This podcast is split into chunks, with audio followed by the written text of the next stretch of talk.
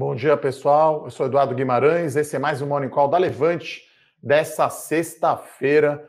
Todas as notícias que você precisa saber para começar o dia muito bem informado no mercado financeiro e principalmente na Bolsa de Valores. Se você não está inscrito ainda no nosso canal do YouTube, vai lá, faça a sua inscrição, deixa aí aquela curtida se você gosta desse conteúdo, mande as suas perguntas que depois eu respondo aqui Tá, pessoal? Então a semana aí eh, termina com o dado do PIB da China, que veio um pouco abaixo do esperado, né? Mas foi um número bom, né? A gente está falando aí de 18% né, de crescimento. Eu vou pegar exatamente o número: 18,3% PIB do primeiro trimestre, né? Olha a China como é eficiente, né? Dia 15 de abril já fechou o PIB do primeiro tri. Né? Então, 18,3%, o esperado era 19%, então veio um pouco abaixo, mas lembrando né, que a China, é, a pandemia começou lá, bateu primeiro, então tinha tido uma queda, né? É, 6,8% aí no primeiro trimestre devido à pandemia. Tá? Então, um número aí bom. Né? E aí a China também divulgou dados aí da produção industrial e de venda de varejo. Né? Então a, a produção industrial também veio um pouco uh, menor do que o esperado, mas o número uh, da venda de varejo veio acima. Né? Então a gente teve bolsa, bolsas da Ásia em alta e a gente tem aqui hoje o Ibovespa aqui em queda de 0,24. Né? Lembrando que a gente teve ontem dados né, da economia americana que foram muito fortes, os pedidos de auxílio-desemprego e vendas de varejo nos Estados Unidos, tá? Então a gente está vendo aqui S&P 500 batendo novos recordes, alta de 0,25%. Né, o que pega aqui hoje, eu acho, é, a gente tem visto o Ibovespa com menos liquidez, né? A prévia operacional de março aí da B3 já mostrou isso, né? Uma queda é, no volume negociado na Bolsa março contra fevereiro. Acho que abril continua essa tendência e aí Lula efetivamente elegível aí para as eleições presidenciais do ano que vem. Então acho que isso que dá uma uma ligeira queda aí no Ibovespa. Lembrando que ontem né, a gente teve aí praticamente o flerte com os 121 mil pontos. Né? Então, acho que melhora aí da, da vacinação e essa melhora aí nos indicadores internacionais que explicam aí essa alta da bolsa, né? Até vou pegar aqui quanto que está subindo, né, na semana e no mês, né? A gente teve um mês de março bom, né, para o Ibovespa, subiu 6%. Imagina aqui no mês de abril, duas semanas de abril. Então, ontem a máxima né, foi 121,400, né? E a gente vai ter aqui Ibovespa na semana é, com uma, uma alta, né? Então, estou pegando aqui quanto está o Ibovespa na semana e quanto está no mês. Então, tá, tá sendo aí é, positivo para a Bolsa. Mas eu destaco aqui que não tem aquele volume parrudo, né? Tá um volume um pouco fraco, né? É, então não tem assim aquela alta contundente, tá? Então o Ibovespa no mês 3,5% de alta no mês de abril. E se a gente olhar somente ah, essa semana, né, que se encerra agora no dia 16 de abril, né, hoje sexta-feira, na semana 2,5%, né? Então, apesar da ligeira correção hoje, né, uma ligeira é, realização de lucros, a gente fala, né? O Bovespa aqui futuro caindo 0,3%. Hoje temos uma alta do dólar aqui. Então o dólar está 5,67, o dólar futuro para maio 21, 0,87 de alta, né? Então, é, no macro, acho que essa, esse é o noticiário, né? Então, dados da economia chinesa, economia americana muito fortes.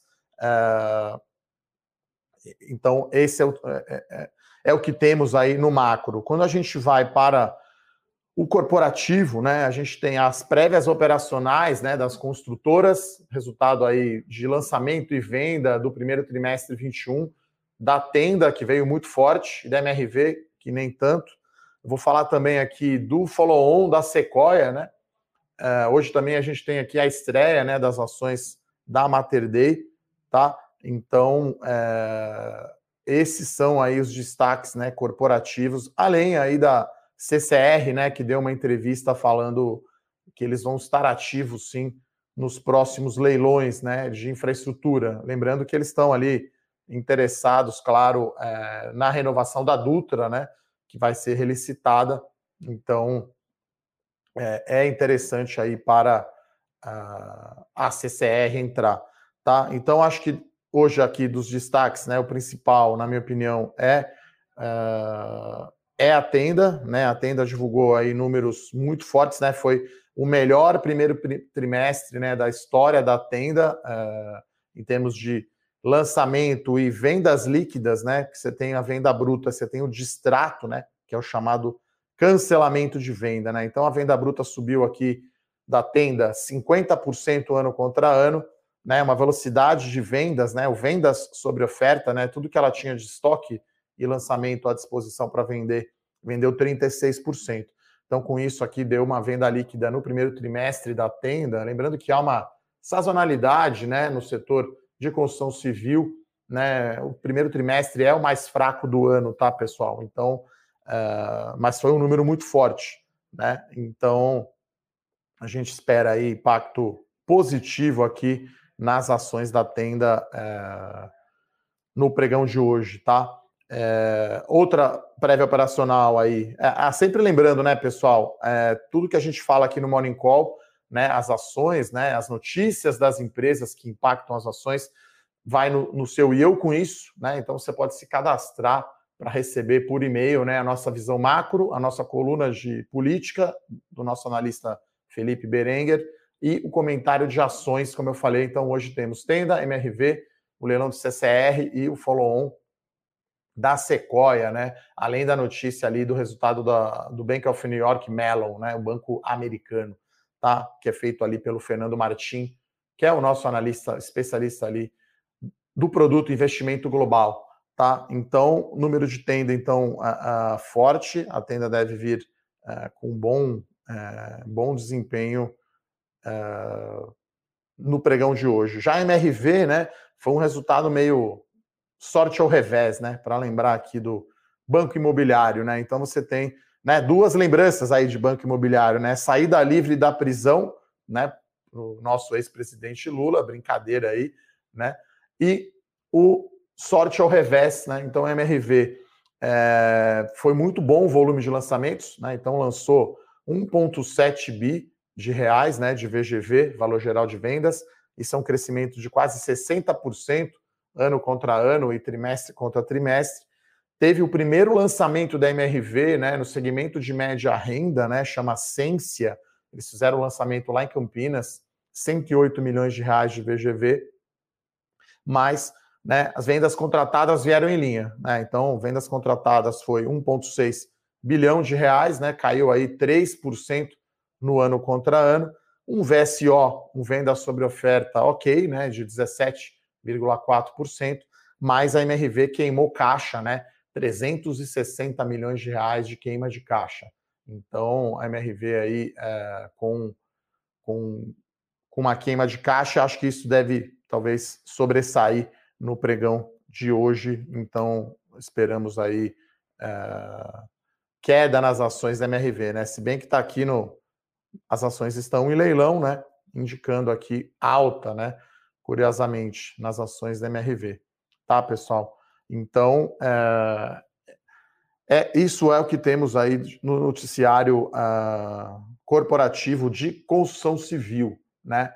Uh, hoje também marca aí a estreia, né, do Mater Day, tá? O índice Bovespa abriu aqui, é, ainda, pelo menos aqui no meu aplicativo ainda está a cotação de ontem, né? Mas o futuro aqui do Ibovespa caindo 0,26%. Tá, então hoje temos a estreia né, da Mater Day, que teve que dar um desconto aí no seu preço, né? 20% ali de desconto no preço.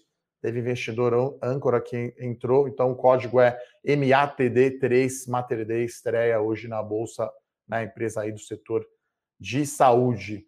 Uh, a gente teve também aí o follow-on, né? A oferta subsequente de ações da Sequoia, né? Então a Sequoia fez um IPO recentemente né? É, as ações né, caíram e, curiosamente, a empresa acabou fazendo mais aquisições do que se esperava né, no IPO. Né? Então, o preço aí da ação uh, do IPO foi 25 uh, o preço né, da oferta de ações né, do follow-on foi 25 milhões de reais. Perdão, 25 reais por ação.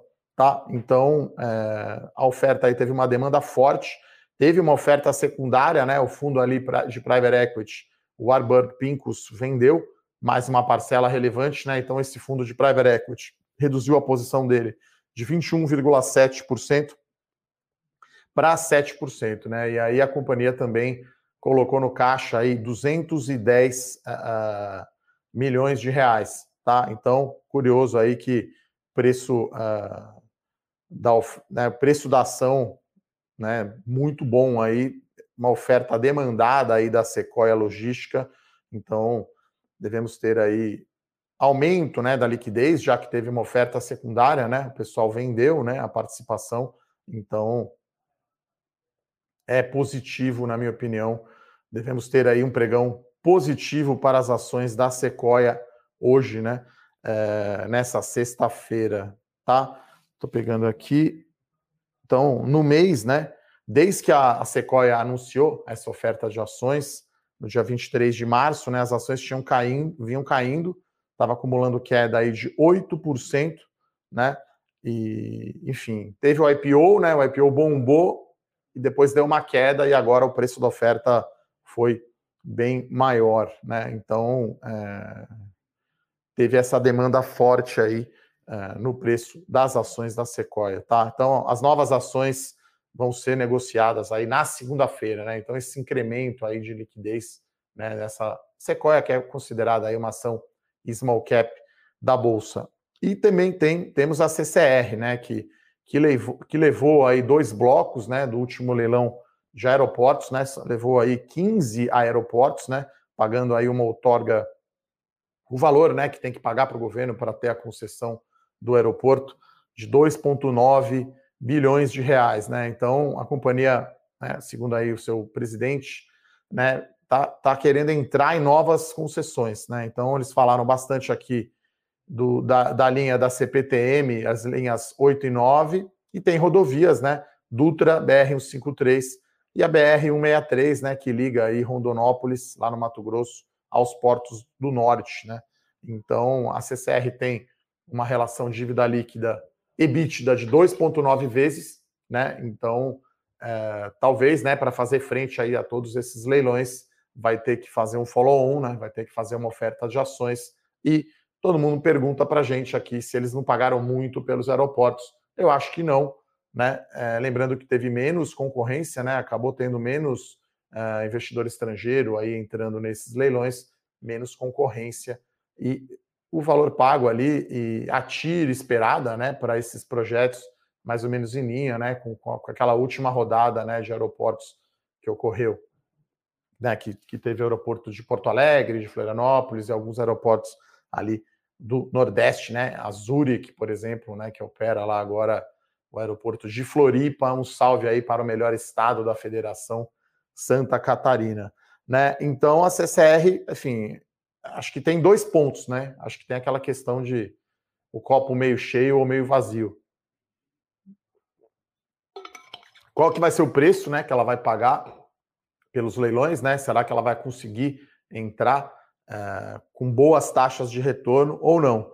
Né? Eu acho que Dutra ela conhece bem vai ter bastante apetite. Né? Essa notícia acho que é um pouco neutra aqui no curto prazo, né? Vai depender muito aí do leilão, efetivamente, para mexer nas ações da Sequoia, né? Então a gente tem é, basicamente, então, esse é o cenário uh, corporativo do dia de hoje, tá, pessoal? Uh, lembro aqui que a gente falou no Morning Call ontem, né, do vídeo do Fernando sobre o Coinbase, tá? Então, pedi para a produção colocar o link aqui do canal do YouTube do Fernando, desse vídeo do Coinbase, enfim, né, criptomoedas, na minha opinião, né, são apostas, né, é, mas como tem muita liquidez, né, todo mundo está investindo uma parcela do seu patrimônio nesse tipo de ativo, né, é, que acho que se assemelha talvez mais a, um, a obra de arte, né, enfim, isso Rei Dálio que está falando, não sou eu. Então, é um tema polêmico aí, né? Porque, como diz um grande amigo meu lá de Santa Catarina, né, que é casado, fala o seguinte: você quer ser feliz ou quer ter razão, né? Então, enfim, como a, o Bitcoin só vem subindo, né? Todo mundo acha que está acertando, comprando e acha que não tem risco. Sempre lembro que é importante ter é, o maior erro né, dos investidores é fazer a posição grande demais. Né? Posição grande demais, quando vai bem, é uma maravilha, né? Quando vai mal, é muito ruim. Então, não deixem aí de conferir o, o vídeo do Fernando Martim, né, no canal dele do YouTube. Vamos lá, deixa aquela curtida, se inscreve no canal. Fernando aí falando de investimento global, então falando aí da Coin, Coinbase, né? Fez IPO aí essa semana. Essa, essa semana também a gente continua com a promoção do Bolsa 3.0, né? Então, é, comentei ontem aqui com o Bruno Benassi, né? Um desconto especial, né? Para para para os para quem não é assinante, né? Então, é, 130 reais, né? 12 parcelas de 130 reais. Pedi para o pessoal colocar aqui uh, o link e o Bruno, né? Que é o nosso head lá de relacionamento com o cliente, está à disposição para tirar qualquer dúvida. Então, Bolsa 3.0, Rafael Bevilacqua, nosso estrategista-chefe, Bruno Benassi, Rodrigo Yamamoto. Então, os caras estão mandando muito bem esse ano, né? Tá com uma performance bastante superior aí ao, ao, ao índice, né? Com bastante acerto. Tem opção também que bomba, a carteira gira um pouco mais. Então, é, recomendo aí vocês assinarem aí a carteira do Bolsa 3.0, que realmente está, está voando, tá, pessoal? Então, é bem interessante. E agora, como sempre, eu vou dar aquela olhada nas perguntas, né? Eu também comento aqui, né? É, acho que vocês já conhecem, né? Já me seguem lá no meu canal do YouTube. Publiquei ontem um, um vídeo no meu canal, tirando as dúvidas aí sobre dividendos. Né? O pessoal pergunta muito aqui aquela questão do preço ex-dividendos, né? Inclusive, né, a WIS, por exemplo, ontem anunciou um dividendo gordo, né? Então, a WIS anunciou aqui um dividendo de 61 centavos por ação, é 97 milhões de reais, dá um retorno aí de 7,2% em dividendos, né? Um dividend yield. E aí as ações ficam ex hoje, né? Então esse vídeo eu comento com um exemplo ali de Minerva, né, que eu peguei, como que funciona, né? Todo o processo, como calcular o retorno de dividendos, como funciona essa questão do ajuste. Então, um vídeo aí bem interessante aí, né, educacional, aí tirando as dúvidas aqui que a gente recebe bastante. Uh, vamos lá para as perguntas, então. Sempre o pessoal mandando aqui bastante perguntas. O Alberto Câmara pergunta do Santos Brasil. Ainda pode valorizar ou estabilizou no 7,30? Algo que pode destravar mais valor? Eu atualizei essa semana, né, o até que preço comprar da Santos Brasil, né, uma ação da minha carteira Small Caps, que tem recomendação aberta, 8,50, tá? É o meu até, até que preço comprar de Santos Brasil. E aí o que, inclusive, eu vou fazer um call hoje, né, com a área lá de relações com investidores, para tentar entender, né, quanto de valor vai trazer esses três portos, né, que eles ganharam nos leilões. E teve uma entrevista, né, do CEO, do presidente da Santos Brasil no Valor essa semana, falando de possíveis novas operações de portos lá em Santos. Né? Então a companhia fez um follow-on, né? fez uma oferta de ações, tem muito caixa. A posição de dezembro era 637 milhões de reais de caixa, então ela tem espaço sim para colocar novas operações. Agora, o mercado é que decide, né? Eu costumo dizer aqui, né, pessoal, é um pêndulo. O preço justo, né, o valor intrínseco de uma ação está aqui e aqui você tem a euforia e o pânico, né? Então a ação fica oscilando, né? Então, enfim, não sei exatamente quando que vai bater uh, o preço, né? Mas na minha opinião, aqui o até que preço comprar de 8,50 continua aí Santos Brasil na nossa carteira Small Caps. O Marcos Vinícius aqui fala: parece que hoje é o dia da MRV. Olha, MRV estava tá, indicando alta aqui, como eu falei, mas o consumo de caixa do trimestre eu acho que foi um pouco elevado, tá? Então, eu acho que no final do dia vai predominar a queda, tá? Para as ações da MRV, ligeira queda. Acho que tenda realmente que divulgou um resultado, como a gente fala, né? Um resultado porrada, tá? Então, tenda veio bastante forte. Eu tô com um probleminha aqui no meu, no meu sistema, que geralmente eu vejo aqui as cotações ao vivo. Enfim, é, vamos lá continuar aqui respondendo as perguntas, então. É, a Silmara faz uma pergunta aqui sobre o imposto de renda, né? É, ela pergunta se a gente sabe dizer quando a gente compra os direitos de subscrição de um FII e não exerce o direito, se o valor pago pode entrar na declaração de imposto de renda como prejuízo. Olha, eu diria que não, tá? Então, é, enfim, eu vou confirmar isso aqui até com o Bruno Benassi aqui, que é o, o titular aqui do produto de fundos imobiliários, né? Então, enfim, é, eu acho que não faz muito sentido até, tá, Silmara, é, ficar comprando direito de subscrição, né? É melhor comprar a própria ação, né? Então, é, se você compra o direito, é para subscrever, né? A gente não recomenda que você fique operando né, esse direito de subscrição, até porque às vezes tem pouca liquidez, né? Então, se você tem a ação de uma empresa que fez o follow-on, como eu comentei aqui, a Sequoia, vai lá e exerce o seu direito de subscrição. Se você não tem, compre a ação e não o direito, tá? Mas enfim, eu acredito que isso não pode ser usado aí como prejuízo, não, tá? É, mas posso checar, né? Porque na verdade seria como se fosse uma opção, né? Que, que virou pó, né? Você pagou a opção, não exerceu virou pó. Enfim, fico devendo aqui a resposta, vou correr atrás para ter certeza. O Gabriel fala aqui que está acompanhando o Monicol lá de Boston, neve em plena primavera, imagina o frio que deve estar lá em Boston. É... O Wagner aqui pergunta, pra, fala para eu comentar, né? A conversão né, da Copel em Unit. Olha, o mercado acho que tem um preconceito com Unit, que eu acho infundado, na minha opinião. Né? Eu acho que sempre que você aumenta a liquidez das ações é bom. Né? Então, Clabin tem Unit, Banco Inter, enfim, algumas ações aí que tem a, Sul América, tem Unit, né? Tudo que é 11, né? E é ação, não é fundo imobiliário, é Unit, tá? Então, é, eu, eu, acho que se aumenta a liquidez é bom. É, então, eu gosto sempre de ter a posição, né? Quando eu escolho uma empresa para ter ações na carteira, prefiro a ação mais líquida sempre. Né? É claro que você vai falar, pô, Eduardo, eu vou pôr aqui 100 ações, vou pôr mil reais. Não faz diferença. Eu quero estar numa sala, quero que a porta seja maior. Se eu precisar sair correndo, não quero ficar preso, né? Então, ah, principalmente quando está falando de ação grande, né? Claro que small caps aí, a liquidez é menor, você tem que estar preparado para isso, tá? Uh... Bom, o Wellington aqui pergunta o que eu acho da transmissão paulista. É, olha, eu gosto bastante, tá? Da transmissão paulista. O pessoal pergunta muito aí o mata-mata com Taesa, né? A empresa tem baixa dívida, acho que é uma vez e meia a dívida líquida EBITDA, está pagando aí um dividendo uh, bastante regular. Dentro do setor de energia elétrica é o subsetor mais interessante, né? O de transmissão de energia elétrica.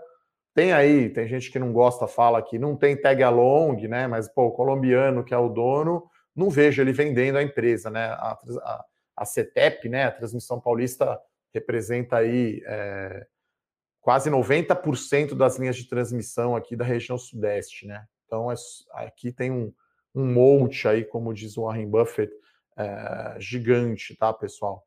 Então, é, gosto sim, é um call aí para dividendos, né? Um call mais defensivo, né? Setor elétrico já é defensivo, acho que transmissão de energia elétrica é ainda mais defensivo, tá? É, outra boa pergunta aqui da Silmara, né? No segmento de baixa renda, a MRV é a consultora que mais reúne características MOLT. Na verdade, é, ela é a maior, né? Então, é, nessa metodologia aí, né? Nesse, nessa análise, né? Do MOLT, que é o fosso, né? Do castelo, que olha a vantagem competitiva, né? Então, o poder da MRV no caso é tamanho e escala, né? Então, a MRV deve chegar aí talvez a 80 mil unidades ano, né? E na baixa renda ela é a maior, né? Tem mais repasse com a caixa. Só que chama atenção, ela está tentando diminuir essa dependência, né? Como eu falei aqui, ela lançou o primeiro empreendimento for, né, na média renda, fora do programa habitacional, né? É, tem também a operação nos Estados Unidos, né? A HS residencial. Então, a MRV, acho que dá baixa renda, comparando com Tenda e Direcional e Rodobens, que acho que são as quatro empresas aí se bem que agora a gente tem a Curi também e a Plano e Plano, mas a MRV é a maior, ela teria sim um maior multi, sim, Silmar. Muito boa a sua, a sua pergunta, tá? É, o Roberto fala aqui, para quem tem outra assinatura, tem mais desconto? Olha, é uma questão de conversar lá com o Bruno, né? Então, o Bruno é o nosso head ali de relacionamento né, com o cliente. Até peço para a produção aqui, se puder colocar o WhatsApp aqui do Bruno, né, do nosso atendimento lá da Levante. Então, é, a gente sempre leva isso em consideração, né? As pessoas já são assinantes, a gente tem alguns combos, né? Tem o fundamental, que são todas as séries, né? Melhores ações, dividendos, carta do estrategista, fundo imobiliário e tesouro. A gente tem o tríplice da bolsa, que é o carta do estrategista, dividendos e melhores ações. Temos o Infinity, enfim, que são todos produtos, então a gente leva assim em consideração, tá, Roberto? Se você já é assinante, enfim, é, gostamos, tá? Uh, sobre Camil aqui, eu já, enfim, já falei que a gente não é, não é tão fã e a gente não acompanha. Um mata-mata aqui do Marcos, né? Agro ou SLC, acho melhor SLC, tá? A Agro é uma empresa, eu diria Brasil Agro, né? Um pouco estranha, porque ela não é nem crescimento, nem dividendos, é, não fica, nem, não define muito se é crescimento ou é valor, né?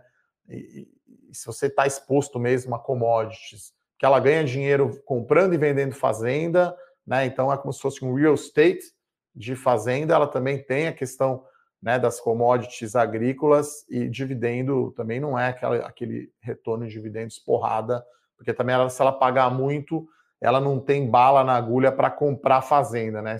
Então é um call que fica meio, meio estranho, assim, na minha opinião, né?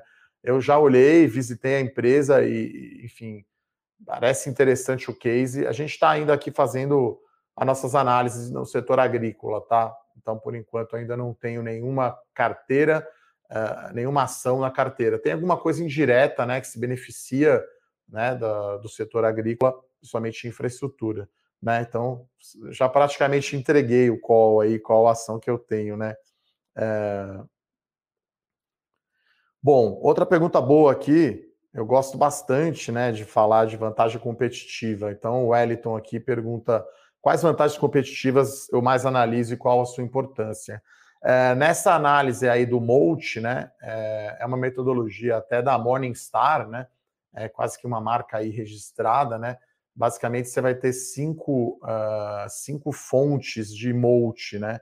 Inclusive eu falei sobre isso, né, no meu na minha coluna Domingo de Valor e tem também é, no livro, né, Bolsa de Valores ao seu alcance, é, quais são aí é, os molts, né? Um, um molt bem tradicional e é, esse é mais difícil de analisar porque ele é qualitativo é o, o intangível, é o poder da marca tá? Então, esse é um que eu sempre olho, o poder da marca das empresas. Então, o clássico aqui é Apple e Coca-Cola, né? São marcas extremamente fortes. Uh, então, são ativos intangíveis, né? Você pode ter uma patente, uma marca, né? Você pode, pode ser algo de luxo, né? Como a Louis Vuitton, por exemplo, tá? Então, esse é um, uma vantagem competitiva, né? São cinco. A segunda é o efeito rede, tá? O Waze acho que é o mais clássico, né? Quanto mais gente aí conectada no Waze, melhor você saber como está o trânsito, né? Então, banco também se beneficia um pouco do efeito rede. Quanto mais gente, mais cross-selling, melhor é para os bancos ter mais gente, né? Quanto maior aí nesse caso, melhor. O outro é vantagem de custo, o terceiro. Vou tentar ser rápido aqui, a pergunta é boa, daria quase uma live, né, sobre isso. Vantagem de custo. Suzano tem o menor custo de produção de celulose do mundo. Ambev, né? Todo mundo tem aí vantagem de custo. Commodity, Vale, né? Petrobras no pré-sal, né? É o clássico vantagem de custos. E aí o outro é o quinto, é o quinto e último última fonte é escala, tamanho e escala que eu falei aqui da MRV, tá? Então, para recapitular, então é tamanho e escala vantagem de custo, efeito rede, poder da marca, né? Esses são aí as, as principais. Ah, e tem um outro que eu não comentei aqui, que é o custo de troca, né? Por exemplo, uma operadora aí de celular ou de TV a cabo ou até de serviço de água e esgoto. Quer dizer, você não vai trocar, né? Você está contente lá com a Eletropaulo, você não consegue trocar. Né? Eu, por exemplo, Spotify, eu viciei aqui, ouvir música nas minhas playlists compartilhar, ver as novidades, enfim. Dificilmente vou sair aí do Spotify. Então, o custo de troca também é muito importante, tá? Então, bem interessante o tema. Se você se interessou, né, as nossas colunas aí, Domingo de Valor, a minha coluna, né, Domingo de Valor, eu comento aí sobre o Molt, cada coluna falando aí de um tipo, né, de vantagem competitiva e dando exemplos. Uh, o Jamil pergunta aqui é, sobre Tupi, né, as empresas aí de capital goods, né, de, de bens de capital, a gente está olhando, mas Tupi não está no radar. Uh, sobre Vivara, né? O Wellington aqui pergunta de Vivara, quais são os planos para crescer e aumentar a quantidade de loja, né? Pelo menos é isso que a companhia uh, indicou ali quando fez uh, eh, IPO, tá? Uh, outra pergunta do Jamil aqui, se a gente indica aluguel de fundo imobiliário, olha, a, a nossa visão aqui pode ser uma boa aluguel, né? Assim, acho que o fundo imobiliário está ganhando liquidez, né? Ações têm muito mais liquidez. Se você é um investidor aí, como a gente chama, buy and hold, né? Você vai ficar com a ação por muito tempo, vai comprar e vai deixar lá, estilo Barsi, estilo Warren Buffett, vale a pena alugar, né? Você vai ter uma, uma renda ali, né? Uma receitinha. Então, eh, não sei quais são as taxas, né? Como o fundo imobiliário ainda é muito menos líquido, né? Até eu vi isso ano passado, né? O fundo imobiliário com mais liquidez ano passado negociou 8 milhões de reais, né? ainda é uma liquidez bastante baixa para fundo imobiliário, mas a tendência é aumentar. E está confirmado, tá, pessoal? Vai ter live para o assinante fundo imobiliário semana que vem. Farei com o Bruno Benassi, a gente deve fazer na terça-feira. Estou só vendo aí com ele o melhor horário. Então, quem é assinante aí fundo imobiliário, vamos ter uh, uma live para assinantes, tá, pessoal? Bom, o Felipe faz uma boa pergunta aqui é, sobre fundo imobiliário, né? Se já se está descontado ou já estabilizado. Ainda parece barato, tá, Felipe? É, se você olhar aí o IFIX, né? Ano passado caiu 10%, 12 meses, né? Acho que os fundos devem estar aí abaixo do seu nível pré-pandemia e talvez na média os fundos negociem aí abaixo do seu valor patrimonial, né? Acho que principalmente os fundos de laje e de shopping center, eu acho que devem estar indo pior. Né? Então parece bem barato. É claro que né, aqui você está no qual o contrário, né? Está comprando aí ao som dos canhões, né? Então é uma questão de timing, né? Se você entra antes, muito antes, acaba errando, né? Então é, a gente está avaliando com calma, né? Falaremos sobre isso na live lá de fundos imobiliários, né? Enfim, quem não é assinante aí de fundo imobiliário, pode aproveitar. Quem tiver interesse, pode chamar o Bruno lá, que a gente garante aí. Eu garanto aqui né, 30% de desconto aí para quem quiser assinar a série Fundos Imobiliários, tá, pessoal? Uh, né, o grid é uma que a gente está analisando, tá, Gilson? A produção colocou aqui o WhatsApp, tá, do, do Bruno, 98435-3455. Pode chamar o Brunão lá, ele está sempre acompanhando aqui o Morning Call. Ele fala, Edu, manda aí que eu faça o cliente feliz aqui. Então, quem já é assinante, a gente pode ver um desconto especial e quem não tem ainda o fundo imobiliário pode aproveitar. Uh, Neogrid, tá, Dilson? A gente está olhando, né? Essas, essas empresas todas novas, né? Veio tudo meio que ao mesmo tempo, né, para o mercado, né? É quase que a gente não teve tempo, né, de olhar. Então, eu diria que tem aí umas três, quatro empresas que a gente que está no meu radar de small caps, tá? Inclusive, a gente fez a pesquisa né, com os assinantes. Eu vou semana que vem divulgar, né, qual que foi essa empresa, é, para fazer uma análise lá na série Small Caps. Então, né, o Grid estava bem cotada, a Intelbras estava bem cotada, a Ambipar bem cotada, tem também Sequoia. Então, acho que essas são as quatro empresas aí que, que eu e a Nelly aqui, é a minha analista do time aqui de Small Caps, que a gente está olhando no radar, né? O Grid, Ambipar, uh, Intelbras e Sequoia, essas quatro uh, são interessantes. A gente vai divulgar aí para os nossos assinantes Small Caps qual foi a ação escolhida né, pelos assinantes, uma promoção especial né, para os novos assinantes, e a gente vai fazer uma análise na série, né? Independente se vai pôr ou não na carteira, né? Eu posso trazer uma votada que eu coloquei na carteira ou não, não coloco na carteira, mas aí trago análise e explico para vocês, né? Até para aproveitar, né? a gente colocou já o nosso relatório sobre o IPO da Caixa Seguridade, tá? Então, os assinantes da Levante já receberam ontem é, no seu e-mail o relatório. O relatório também está disponível na plataforma. Já fazendo um spoiler, hoje eu vou gravar vídeo para o meu canal do YouTube teremos também um relatório aberto aí para os, os não assinantes aqui da Levante. Então, a Levante contribuindo aí com a educação financeira dos investidores, tá? Então, tem tempo, né, essa oferta, acho que ela termina, se não me falha a memória, dia 26 de abril, né, último dia do período de reserva. Já fazendo também outro spoiler, né, pessoal? Recomendamos não entrar nessa oferta porque é estatal, né? Então, como diria o meu avô, não adianta falar uma coisa e fazer outra. Então, a gente está alinhado aqui, eu, Rafael, Pedro, Bruno, todos os analistas, a gente acha risco demais ter ação de estatal. Não temos no momento nenhuma estatal na nossa carteira de ações, tá, pessoal? Uh...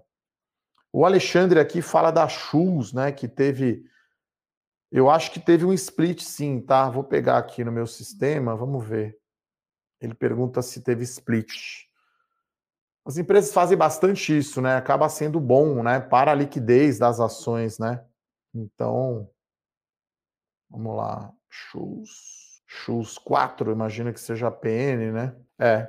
Porque ontem fechou 18,50, né? Imagino que dividiu, então, por 2, né?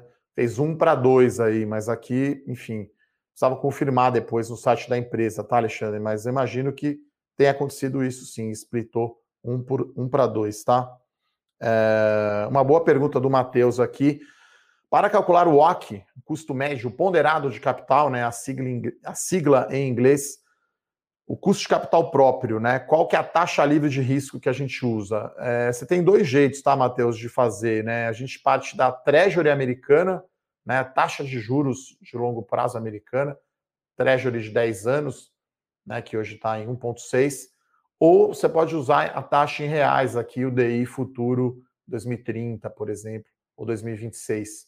A gente gosta mais de pegar a Treasury, daí você põe risco país, diferença de inflação e calcula o custo de capital, tá? A gente, inclusive, tem um curso aí de valuation explicando tudo no detalhe aí para quem tem uh, interessante, tá? É, o conteúdo.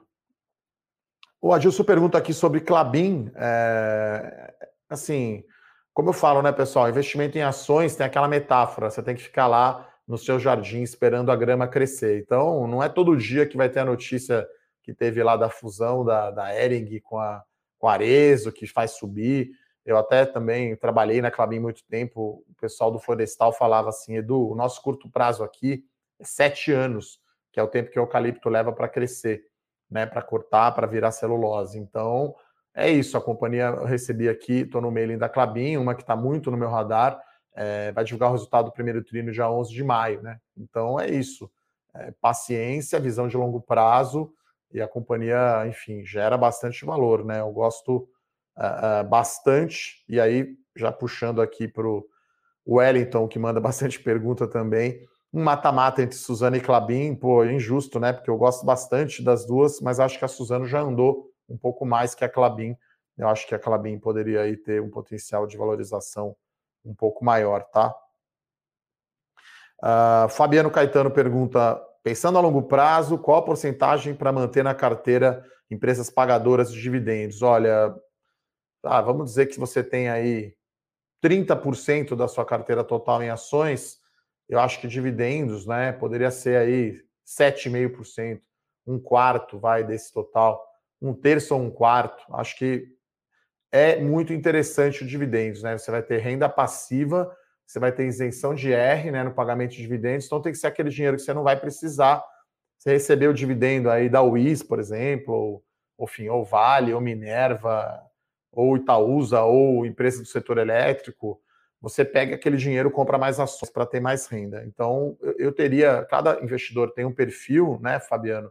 Mas eu acho que um quarto aí, um quinto da sua posição em ações só para pagadores de dividendo é muito interessante, tá? É... O pessoal pergunta aqui bastante de Enalta, não está no nosso radar, tá? Nem PetroRio, nem Enalta. Uma que talvez a gente olhe aqui possa ser interessante é a 3R, mas como a gente tinha a Petrobras na carteira e tirou, acho que não tem nenhuma companhia que, que substitua, né? É... a Petrobras na carteira, tá? Estou olhando aqui as perguntas. O Davi pergunta aqui: BTG comprou recentemente o Banco Pan, mas mesmo assim as ações não andam. É, é, que assim, tudo depende do horizonte de tempo, né? O pessoal pergunta muito isso assim, não ando, aí tá olhando na semana ou no mês, né? Como eu falo, o mercado é como se fosse um movimento ali do, do pêndulo. Então, BTG, né? Tem que lembrar que tem vários drivers de valor, né? Então você tem a participação no Banco Pan, que agora o BTG vai ter o controle, né? Ele comprou da Caixa e aí tende a valer mais, né? Então você vai precificar melhor a empresa que o BTG tem participação, você vai ter um ganho. Lembrando que o BTG tem participação na Eneva e tem também, provavelmente, o BTG que vai comprar aí. Já está fechado praticamente, né? O FIP Economia Real, o controle ali da Oi, né? A empresa de fibra ótica, a Infraco da Oi. Né? Então, tudo isso é upsides ali para o BTG, né? Sem contar a liderança que ele tem em banco de investimento, o crescimento que tem no banco digital, aumento de ativos sobre custódia e sobre advisory, enfim, são muitas avenidas de crescimento no BTG, e aí nem sempre o preço da ação acompanha o fundamento, né? Então, assim, daria para fazer uma live até sobre esse assunto, né? Não só BTG, mas, enfim, em termos gerais, né? Você tem a ação pode valer mais de duas formas, né? Ou a empresa entrega um resultado maior, crescendo mais o lucro, ou o mercado passa a fazer um, como a gente chama, um re-rating da companhia. Então, fazendo o um exemplo aqui de Santos Brasil, né? O EBITDA da companhia desse ano, né? É, quando a companhia divulgou o guidance, né? A Santos Brasil divulgou o guidance é, do EBITDA 2021, esse número veio aí 30% acima do que o consenso de mercado esperava. Né? Então o mercado vai revisar para cima esse consenso de EBITDA, desculpa, o consenso de EBITDA, e aí com um múltiplo né, de, de EBITDA, com mais EBITDA a empresa vale mais. E aí, outro jeito né, da empresa valer mais é se você é o chamado re-rating, né? Ou seja, o mercado está disposto a pagar um múltiplo mais elevado para aquela empresa. Então, vamos olhar aqui as empresas de proteína animal no Brasil. Marfrig, JBS, Minerva, quer dizer, negociam quatro vezes EBITDA, um desconto né, para as empresas americanas, para Tyson, o mesmo Vale, né, que negocia com um desconto grande para suas pares australianas, que é a BHP e a Rio Tinto. Né? Então, todos esses exemplos que eu dei, você vai ter mais valor né, no preço da ação, no valor de mercado da empresa, se o EBITDA ou o lucro da empresa é maior ou se esse múltiplo é mais elevado. E aí tem coisas que podem destravar esse valor, né? No caso da JBS, por exemplo, encerrar lá o, o rolo né, do Joesley Batista, JF, e listar as ações da JBS na Bolsa dos Estados Unidos. Mas talvez isso não ocorra esse ano, ocorra o ano que vem. Então, é, esse evento da JBS pode fazer com que o múltiplo dela fique mais alto.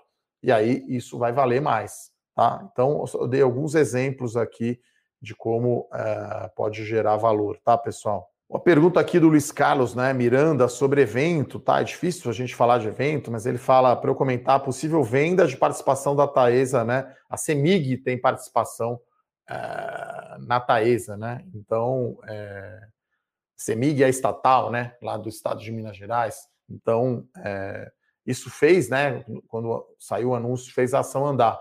Então, assim, evento eu não tenho como prever, né? A gente não tem insider information, a gente não faz day trade, aqui é análise fundamentalista, velho investing, né? Então, a saída da Semig e da Taesa vai ser boa, porque aumenta a liquidez das ações e com mais liquidez vai ter melhor visibilidade e aí poderia ter, né, a Semig saindo da Taesa, poderia ter um múltiplo mais alto, né? No caso aí de transmissão de energia elétrica, né, o múltiplo é o EV RAP, receita anual permitida. Então, né, essa empresa perde um pouco essa pecha estatal, né, ou essa participação estatal, poderíamos ter um múltiplo mais alto, mas muito imprevisível. Não tenho a menor ideia quando vai sair, a que preço né, que a Semig vai vender, mas né, isso é um, é um trigger, né, um catalisador. Né? Falando de JBS de novo, BNDES tem uma participação gigante na JBS ainda tem uma participação gigante na Petrobras. Então, na hora que sai isso, destrava valor, tá, pessoal? Uh... Dá mais uma olhada aqui, quase já no tempo regulamentar aqui do Morning Call. né? Quase um tempo aí de futebol, né? 48, quase já passamos os 45 minutos. Bom, sobre a, a Isacetep, é, assim, sempre que tiver uma fusão aquisição, vai mudar o negócio, né? Então, assim, você tem ação da Ering, mesmo com tag along, quer dizer, se a Arezo comprar, dependendo do preço, é, vira outra empresa, né? Então, é, é, claro que no limite é melhor ter o tag along 100%, mas aí no caso, né, comparando Taesa com CETEP, a Taesa tem mais endividamento, tem a participação da CEMIG, que acho que traz uma incerteza maior, e, eu não vejo o colombiano vendendo, não. Acho muito difícil vender. É uma, é, é uma posição muito dominante né, de transmissão de energia aqui na região sudeste, que tem maior PIB aqui do Brasil. Pode acontecer? Pode, mas eu acho extremamente improvável. Mesma coisa Itaú, né? Itaú, você acha que o, o, o Setúbal vai vender? Apesar de ter o tag along, acho improvável. Né? Então, enfim, para também ter um ganho maior, você tem que correr um pouquinho mais de risco. Né? E aí, nesse caso, o risco eu acho que compensa. Tá? Uh... Então é isso, pessoal. Gostaria aqui de agradecer, então, a presença de todos todas as perguntas aqui que foram enviadas. Mais uma vez, recomendo aí vocês seguirem aí o canal do, do YouTube do Fernando Martim. E lá, quem é interessado aí em Bitcoin, ir lá para assistir sobre o vídeo de, de Coinbase. E o Rodrigo aqui fala: vamos deixar o like aí. Então, se você gostou desse Morning Call, deixa aí aquela curtida. Se você chegou atrasado, você pode ouvir depois no nosso canal do YouTube e no nosso podcast do Spotify. Então, pessoal, desejo a todos então um excelente final de semana. A gente volta semana que vem. Tchau, tchau. Para saber mais sobre a Levante, siga o nosso perfil no Instagram, levante.investimentos. Se inscreva no nosso canal do YouTube, Levante Investimentos. E para acompanhar as notícias do dia a dia e mais sobre a Levante, acesse nosso site levante.com.br.